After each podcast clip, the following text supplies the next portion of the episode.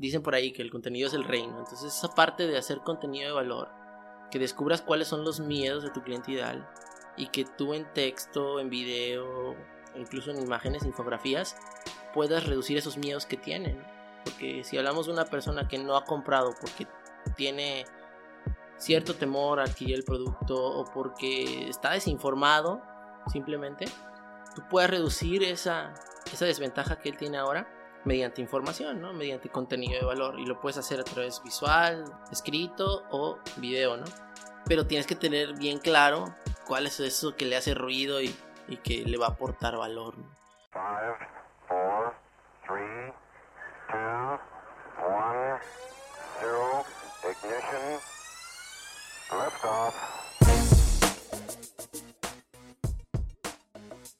Hola, ¿qué tal? Mi nombre es Mike Mora y te doy la bienvenida a Sin Dirección, el podcast en donde hablamos de temas como cultura del trabajo, emprendimiento y estilo de vida, así como de algunas otras dudas que van surgiendo durante este camino que vamos recorriendo.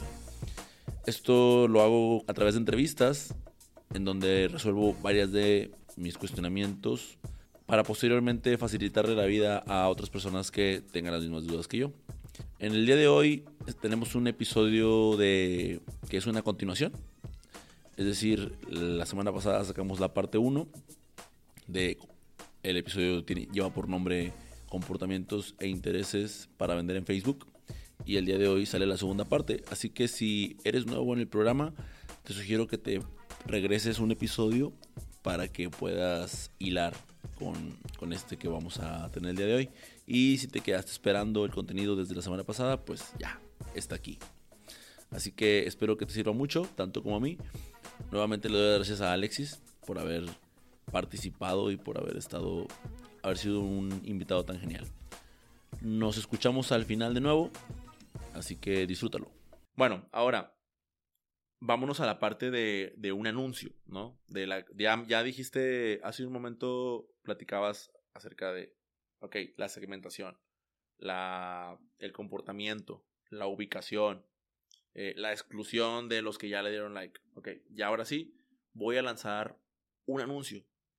No sé si, si puedas compartir de cuáles son la, qué es lo principal que debería de, tener ese anuncio, cómo sería o cómo sería la creación de un anuncio correcto sobre todo para medios digitales como, como lo es esta, esta plataforma de la que estamos hablando. Ok. Las consideraciones básicas para hacer un anuncio efectivo, yo creo que tienen que ver primero con la redacción, texto.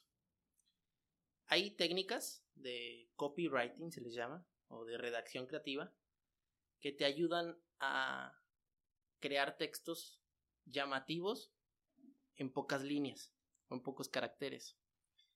Cuando hacemos un anuncio publicitario lo recomendable es de que sea un texto breve, dependiendo lo que estés publicitando. Claro. Porque hay, digamos, si tú te dedicas a redactar artículos, pues vas a redactar tus cuentos, vas a redactar tus artículos y pues, necesitas ser mucho más extenso, ¿no? Pero para un anuncio, por ejemplo, en este caso de la academia, pues tratar de ser concreto es importante, ¿no? Entonces hay herramientas. Una de ellas es la técnica AIDA, que es la que utilizamos en este caso nosotros, que son las siglas de cuatro componentes, que es la atención, o sea, en un texto cómo logras captar la atención de la persona, el interés, generar una deseabilidad por lo que estás haciendo y promover la acción. Es muy importante que se utilicen textos para promover la acción, es decir, regístrate aquí, llámanos, concreta una cita, agenda tu clase muestra, no sé, tú tendrías que definir qué es lo que a ti te interesa obtener de esa persona que vio tu anuncio, pero siempre llevarlos a una acción, porque si se queda así en la nada, pues tu anuncio va a estar corriendo y la gente no va a tomar acción, literal. O lo va a ver bonito, lo, les, va, les va a llamar la atención, les va a generar interés, eh, lo van a desear, pero luego es, ¿y, ¿y qué? ¿Y a dónde? O sea, ¿a dónde voy? Sí, a las personas nos gustan que, nos gusta que nos den las indicaciones, el proceso, para poder eh, comprar el producto, ya sea eh, asistir a una clase, pero que nos den la indicación de qué tenemos que hacer, ¿no? Entonces, tener un proceso que incluya estos cuatro componentes Creo que sería lo, lo, lo, que primero podemos hacer en la redacción, en cuanto a redacción. Después viene la parte del anuncio. Si es un anuncio gráfico, tenemos que cuidar que nuestra imagen sea limpia.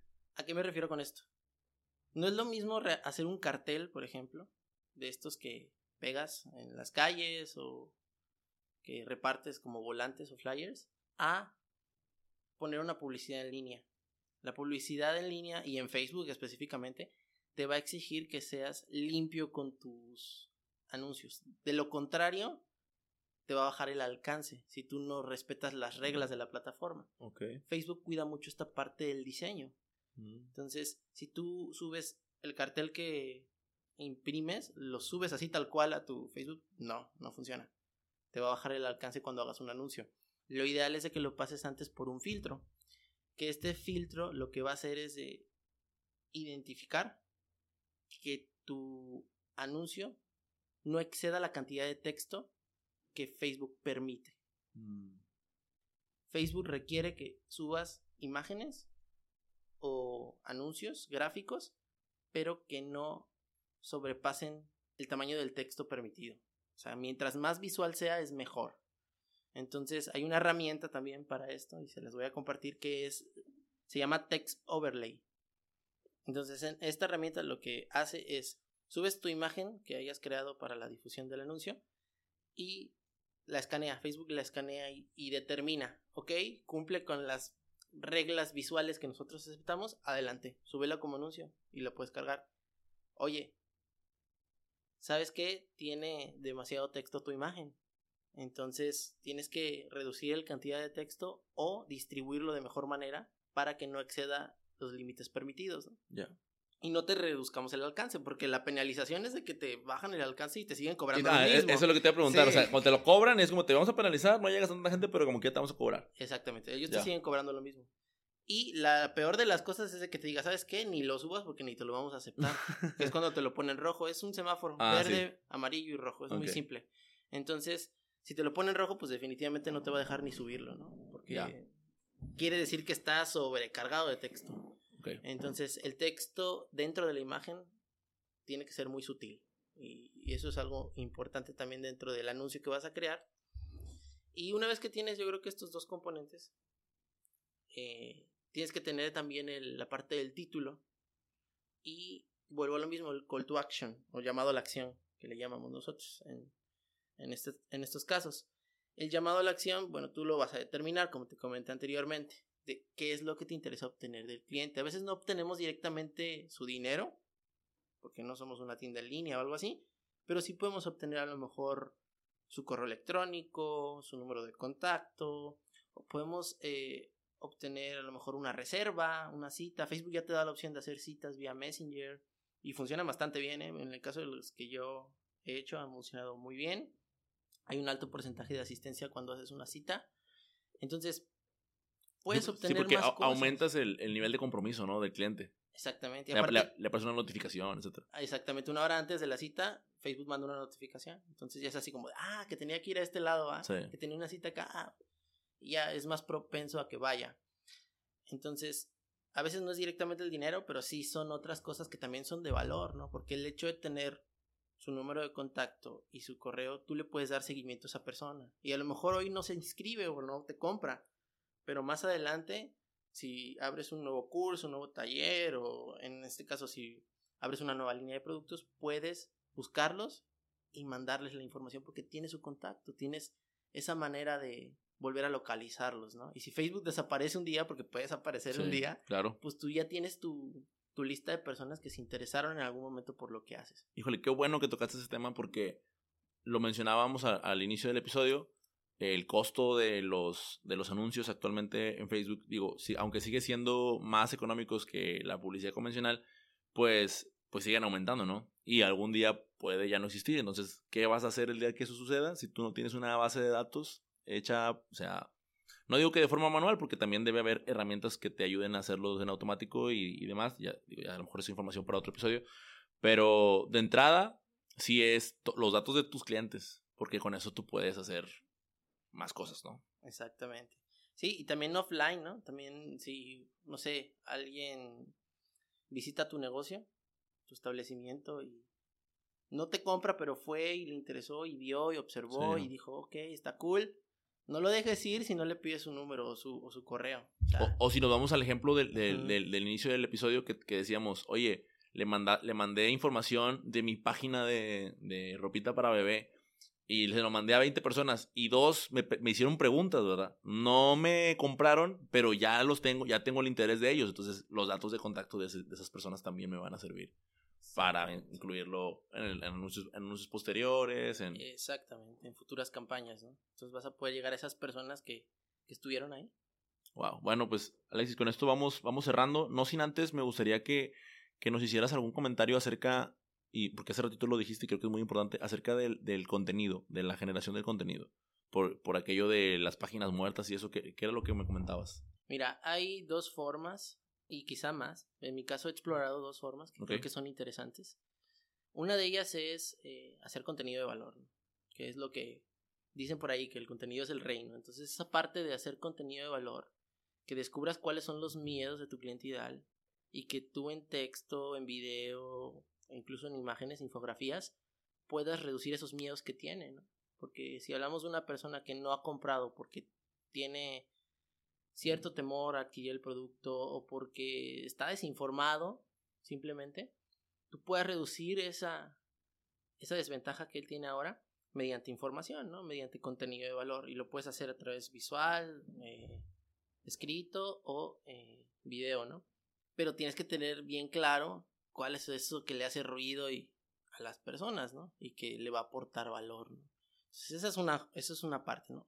La otra que yo también creo que es importante y que genera comunidad, que es algo genial, es la documentación, que es esta parte de literal documentar tal cual el día a día de tus operaciones. ¿no? Al final de cuentas, detrás de todo negocio hay personas y creo que esa es una parte fundamental que hay que comunicar. La gente que está detrás de, la gente que hace posible que eso exista. Entonces, si tú comunicas que eres un humano, que tu negocio, atrás de él hay personas y que hacen cosas de valor en el día a día, pues eso le va a, dar mayor auge al contenido que vayas dando. Me refiero en un caso tangible, digámoslo así, que si tú estás hablando de tu tienda, bueno, la historia de algún cliente, ¿no? Siempre hay alguien que se te acerca y dice, oye, es que este producto o este servicio me cambió la vida por esto, por esto, por esto. Documentalo, o sea, pídele, atrévete a decirle, ¿sabes qué? Podemos hacer un testimonio de esto. Oye, ¿sabes qué? Puedo escribir algo sobre esto. La verdad me pareció increíble. O escribe tú algo y yo lo comparto. La gente por lo regular es muy raro. O bueno, al menos en el, caso de nosotros, es raro que te digan que no. Casi siempre toman acción también y te echan la mano en ese aspecto, ¿no? Entonces, si tienes un testimonio que esté basado en una historia real, es poderosísimo, ¿no sabes? Entonces, si tú lo vas documentando y lo vas compartiendo en tu página, la gente inmediatamente va a decir, oye, qué cool. O sea, hay más personas que ya probaron esto, que les está funcionando, que ven lo positivo de ello. Yo también quiero, yo también quiero ir. Gente llama gente. Entonces, documenta, documenta, documenta. Y eso, eso es lo que yo recomendaría en cuanto a cuestión de contenido. Wow, me encantó. Y, y, esto, esta pregunta, digo, si, si te estás preguntando de por qué, por qué se la hice, fue porque me comentabas de cuando tú entras a una página de Facebook y luego te das cuenta de que el último post que hicieron fue en octubre del 2018, dices, no, este, este negocio ya no sirve. A lo mejor está en funcionamiento, pero el solo hecho de que la página no tenga contenido creado, pues ya te dice algo, algo no está pasando aquí, o algo no está pasando más bien dicho. Y a su vez, es que cuando ya creaste tu página y no solamente vas a crear anuncios y eso nada más es vender, vender, vender. O sea, también es a, través de la generación de contenido, con las estrategias que la, neta me parecieron súper chingonas ambas, este, dos, estos dos modos que tú has este, explorado, pues si quieres ideas para, para saber qué crear o qué publicar, pues aquí las tienes, ¿no? Esas dos que acabas de decir, este, creo que van con el tema de humanizar la marca, ¿no? De, ser la más humana, no nada más ahí que, como lo decíamos al inicio, que todo es automático y todo automatizado. Y, no, hay personas haciendo trabajo detrás de, de esto y me parece súper chingón. Y también pensar en que, ¿cuál es el objetivo principal de Facebook? ¿Por qué nació Facebook? O sea, en realidad Facebook nace por la conexión de las personas. O sea, un principio básico de relacionarte con otros de manera digital, ¿no? O sea, de estar en contacto con tus amigos, con tus ah, conocidos, con tus familiares. Entonces la gente no entra a Facebook para querer ver anuncios, esa es la realidad, ¿no? O sea, obviamente si ve algo que le interesa, va a estar ahí, ¿no? Pero creo que también muchas marcas han abusado de esa parte, ¿no? De que no, es que tengo que tener presencia en Facebook. Entonces entras a su feed o a la parte donde están sus publicaciones y ves todo puro anuncio, ¿no? De que eh, hoy sacamos la lavadora, mañana las bocinas y a 30% de descuento y 20%, o sea, todo es promoción, ¿no? Entonces se pierde esa cuestión genuina, ¿no? De quién está detrás, eh, quiénes ya han comprado. Solo me quieren vender. Esa solo es pura venta, ¿no? Entonces, cuidar mucho esa parte. Yo no digo que tampoco no hagas difusión y promociones, ¿no? O sea, es importante también tener esa parte. Sin embargo, sí cuidar y tratar de ser muy sutil. O sea, que vendas sin que se vea que estás vendiendo. O sea, suena fácil, es complicado, pero creo que eso es el ideal de cualquier marca que se difunde a través de, esta herramienta. Pues creo que lo dijiste y lo dijiste muy bien, ser genuino, ¿no? Ser genuino a la hora de hacer tu, de crear tu contenido, ser genuino a la hora de crear tu publicidad para que la gente no sienta, o sea, y realmente no es como engañarlos, no, no, que la gente, tú les quieres aportar algo y a la vez es, le quiero aportar algo porque mi servicio o mi producto también te va a aportar más, entonces te aporto valor a través de mi red social, te aporto valor a través de mi servicio, o sea, y entonces ahí es cuando la persona dice, ah, ok, me gusta, me quedo muy con ellos. Exactamente. Perfecto, Alexis. Bueno, pues este, en realidad ha sido demasiado gustoso tenerte aquí por, por estas tierras. Alexis viene desde, desde Jalapa, Veracruz, de, de visita. Eh, y me gustaría que, que, por favor, eh, para la gente que, y al final de cuentas yo no soy más que una persona que tiene muchas dudas, ¿no? Y por eso es que eh, te, te, invité aquí al, programa para, para aclararlas, pero estoy seguro que mucha gente debe de estar todavía con como que más, o sea, yo espero que le, le, saquen carnita, pero si todavía les quedaron ganas de saber más, este, cómo, cómo le hacen, cómo, cómo te encuentran. Claro, pues yo estoy muy a gusto aquí en la ciudad, la verdad está genial, todas las montañas está increíble, eh, muy contento y aparte de encontrarme con gente como tú que tiene una mentalidad muy muy chida, entonces me da mucho gusto estar aquí y que me hayas invitado. Y para contactarme más, bueno, yo tengo un programa, también un podcast que se llama Marketips. Creo que ahí es el lugar ideal donde pueden llegar si quieren saber más de, todo este mundo de, de lo que es marketing. En Marketips lo que estamos buscando o lo que hacemos es por medio de tips como los que compartimos en este episodio eh, llegar a las personas y compartirles como pequeños bocadillos de cómo entrar al mundo del marketing. Tengo ese, ese programa donde me pueden seguir y ahí pueden hacer contacto, mandarme algún mensaje, me pueden encontrar en Instagram como Marketips Podcast. Ok. Y eh, también va para nosotros del episodio. Sí. Ok, y por último, en, en un minuto, resumir lo que, lo que comentaste, lo más importante. ¿Cómo lo dirías? Ok, vale. Lo primero es tener muy claro cuál es tu cliente ideal. Ok. Muchas personas le llaman crear un arquetipo de cliente, un buyer persona. Tú tienes que tener claro cuál es tu cliente ideal basado en tu cliente actual, ¿no? Posteriormente, atreverse a generar contenido de valor. Contenido que ayuda a las personas. Bajo los dos modelos que estuvimos platicando. Que uno es eh, la cuestión de, de generar contenido documentado y la otra basado en los miedos y lo que le impide a tu cliente que te compre, ¿no?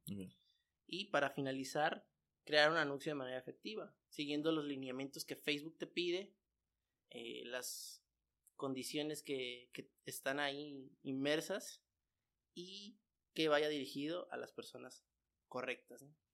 Lo puse en aprietos aquí a Alexis. es que no, hablando. No, no, estaba notando nada, güey. Y, y, sacó todo. La, la, verdad es que lo hiciste súper bien. Eh, solamente, y a la gente que va empezando, a los que van arrancando su página, el consejo principal, ¿cuál fue? Ah, ok, sí, la primera parte que vimos, ¿no? que fue que tengas eh, esa capacidad de encontrar a tu primer círculo cercano, pero que realmente muestra un interés real en lo que estás haciendo, que no sea eh, a todo mundo, ¿no? Que hablábamos de que buscar a una persona que, que muestre interés real con por medio de publicaciones orgánicas o por medio de mensajes directos a través de Messenger. Eso me, me gustó un chorro, de verdad. Este, yo creo que no tiene nada de malo que alguien tenía un like. Eh, para empezar, no sirven, bueno, sí sirven para, ya sabemos para lo que sirven, para lo único que sirven en realidad.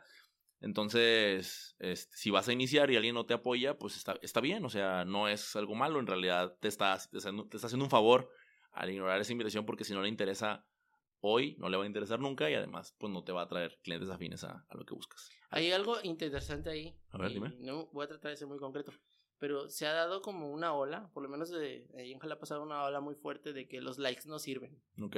Y yo en particular estoy en contra de eso, ¿no? Creo que los likes son importantes porque una vez que ya tienes una comunidad creada de gente, pero likes de valor, o sea, likes que sabes que es gente que realmente le interesa eso que estás haciendo, ¿no? De ahí puedes partir para crear públicos después. Entonces, los que te dicen, o las personas que te dicen que los likes no funcionan es porque generalmente no saben que eso se puede ocupar para hacer públicos más sofisticados después. Entonces, yo he utilizado públicos basados en likes y funcionan enormemente. Entonces, ese nada más era un mito que yo quería así como desmitificar, pero que también puede aportar. Sí, por, eso decíamos, ahora ya sabemos para qué sirven exactamente los likes, más que apoyo moral o lo que sea, es, es eso, para identificar. Y cuando hablamos de creación de públicos, pues es lo que ya comentaste de respecto a los intereses, comportamiento, ubicación y demás, ¿cierto? Exactamente. Muchas gracias por llegar hasta el final. Espero que te haya servido tanto como a mí este, esta charla que tuve con Alexis, resolviendo muchas de mis dudas para posteriormente utilizarla tanto en la academia de baile como en, pues en este podcast y próximamente los anuncios que estaré haciendo a través del mismo. Mm, antes, antes de irme me gustaría recordarte que me tienes disponible a través de mi correo electrónico, el cual es hola arroba sin dirección mx o a través de la cuenta de Instagram, la cual es arroba sin dirección mx. Ahí puedes enviarme cualquiera de tus dudas, tus comentarios, preguntas, sugerencias. Créeme, voy a estar encantado de recibir tus mensajes y pues atenderlo. Incluso si nada más es para decir hola y saludar, también estaré encantado de regresarte el saludo. Recuerda que andamos sin dirección, pero solamente se hace camino al andar. Nos vemos el próximo miércoles. 走走。